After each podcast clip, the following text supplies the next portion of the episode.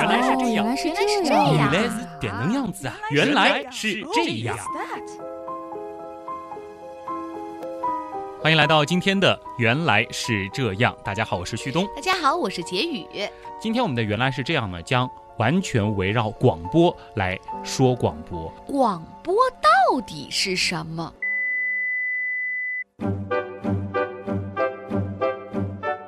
有人说广播是一种声音的艺术，嗯是一种声音的传播方式。那还有很多人说呢，广播的名字好像很多啊。就我而言，我印象当中有人说广播就是收音机，对吧？嗯有人说广播是无线电。嗯，有很多的电台主持，我们也会说我们在电波电波里相遇面啊对。与你相遇。那这个电波到底是什么？我们通常所指的广播呢，其实应该是指无线电广播。嗯其实与之相对的还有有线广播，嗯虽然说现在这个基本上是没有日常应用了啊。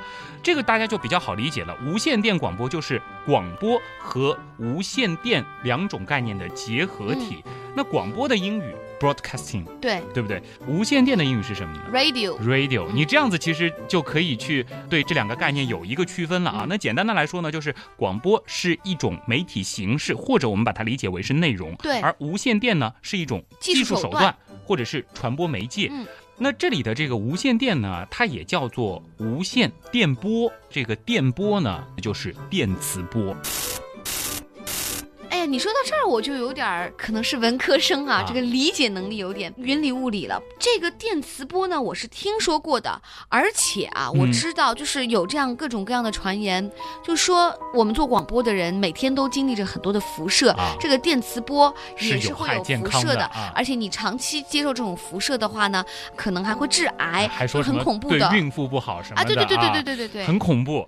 真的要跟大家说啊，这是一个非常典型的误读。嗯说广播，我们不得不跟大家来普及一下什么是电磁波。哦，电磁波它充斥在这个世界上的每个角落，嗯而且它跟人类文明的发展毫无关系。哦从宇宙诞生的一开始，它就普遍存在了。嗯，电磁波还有一个名词，听起来更加恐怖了。婕妤，你肯定害怕了，嗯那就是电磁辐射就。直接叫辐射了，就直接叫辐射了。嗯但是你们要有这样一个概念啊，就是说，只要本身的温度大于绝对零度的物体，都可以发射电磁辐射。那可以这样理解，我们自己也有电磁辐射吗？太对了，因为世界上还没有发现低于或者等于绝对零度的物体，啊所以说，其实我们身边的所有的事物，这个世界上的万物，都在无时无刻的散发着哎电磁辐射。就有一点像每个人身上都有一股磁场一样哈。这是电磁辐射，嗯或者叫电磁波。嗯嗯那么我们最熟悉的电磁波是什么呢？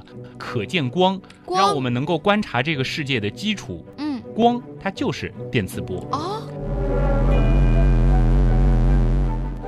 那就好比声波啊，频率是越高越刺耳，嗯越低呢是越沉闷，沉闷。嗯所以说呢，电磁波既然是一种波的性质嘛，它根据它的频率变化呢，也是有各种各样的变化的。嗯那在这其中，波长最长的，也可以说它是频率最低的嗯这一段啊，嗯那就是广播和通信等使用的无线电波。哦，咱们延伸一下，频率稍高一些呢，就用到了我们微波炉当中的这种微波；嗯，再高一些呢，就是大家遥控器和热成像会用到的红外线。哦再之后这一段是什么呢？红、橙、黄、绿、青、蓝、紫，那就是可见光了啊！啊而且可见光虽然说我们看到是白色，大家如果说有一定的物理常识就知道了，但但它实际上是不同的这个颜色混合在一起的嗯。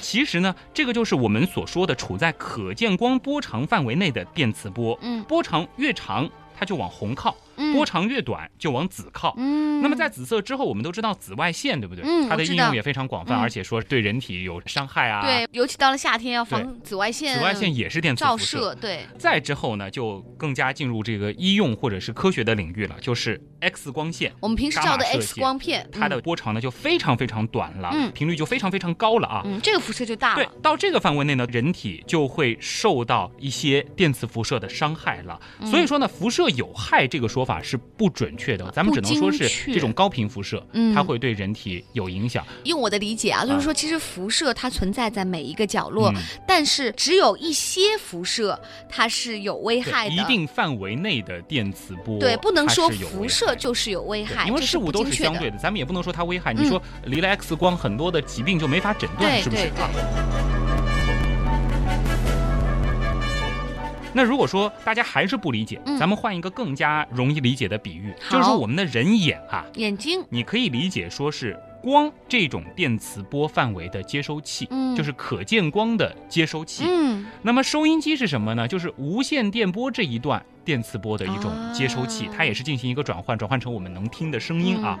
我们再想象一种奇特的生物，嗯。它的这个眼睛里呢是没有接收可见光的这种视锥细胞的，但是呢，它拥有能够感受无线电波的视锥细胞。嗯。那也就是说，它看不见我们日常习惯的这些色彩，但是在它眼中的世界呢，就会看到各种波长不同的，电波频率组成的世界。嗯因为这些波它也会反射，嗯所以说他眼中的这个世界呢，和我们是完全不一样的。嗯虽然说我们很难去想象，或许你喜欢的调频，在他嗯眼里就是他觉得他最喜欢的那种色彩了。啊。所以你刚才说到调频了，嗯。其实我们之前也说过，FM、AM，、嗯。现在通常用的我们互是调台号的频时候会说调频九十三点四，或者是对。FM 九十三点四，对。中波我们 AM 是九九零或者是 AM 九九零。所以呢，说到这个，倒让我想起来，这个很多电台我们都说调频、中波、AM、FM，对吧？嗯。那我相信很多的听众朋友也都想了解、嗯。这个到底有什么区别。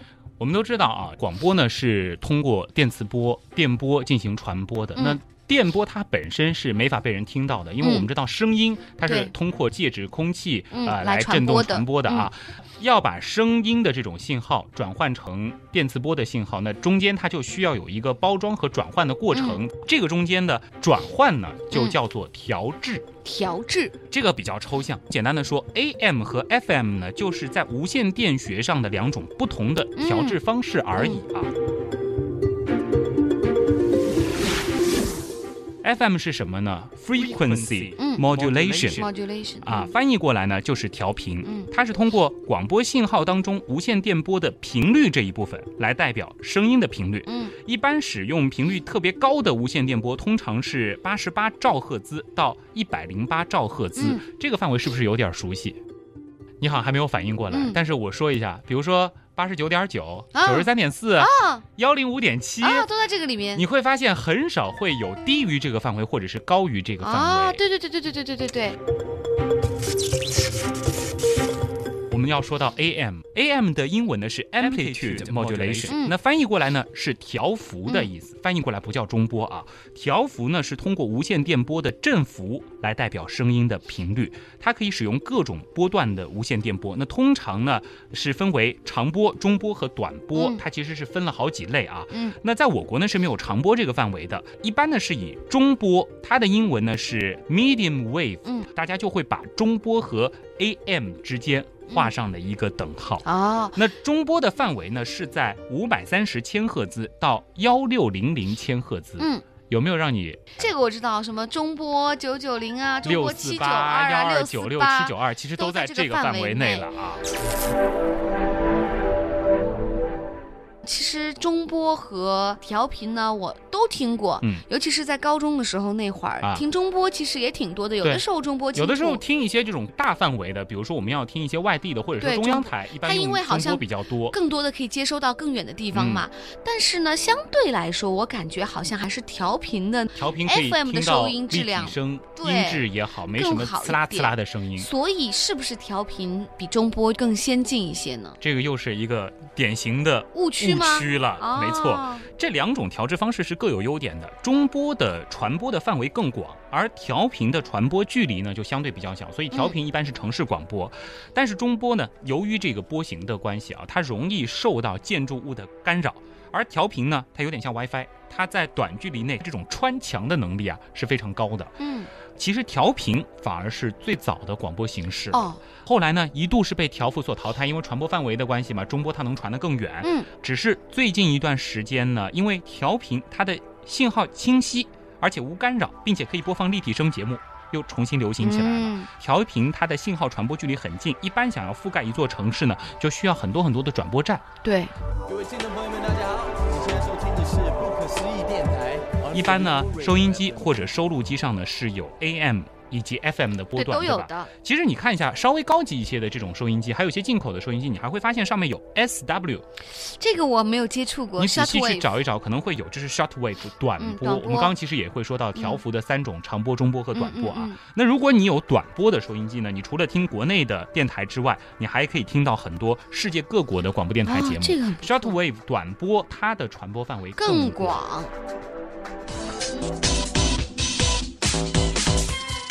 最后要说一下新时代的发展了啊！一九九五年的四月，位于美国西雅图的进步网络，在它的网页上是放置了一个叫做 Real Audio System 的试用版软件，提供了随选音效的服务。这一举措呢，也是标志着网络广播的诞生。我们也知道，我们的节目现在很多的朋友其实都是在互联网平台上收听的，这可能呢也是代表了广播的一个发展趋势。嗯有很多人会说，哎呀，广播是不是以后就会被这些网络媒体彻底取代了呢？不会啦，我们可能只能说，无线电这种方式有可能会被嗯取代，但是广播它的这种传播方式，通过声音表现艺术、表现想象、传播知识的这种方式，我们相信它会对永恒的存在下去。亲爱的听众朋友，我是你的代班 DJ，想找你陪我一起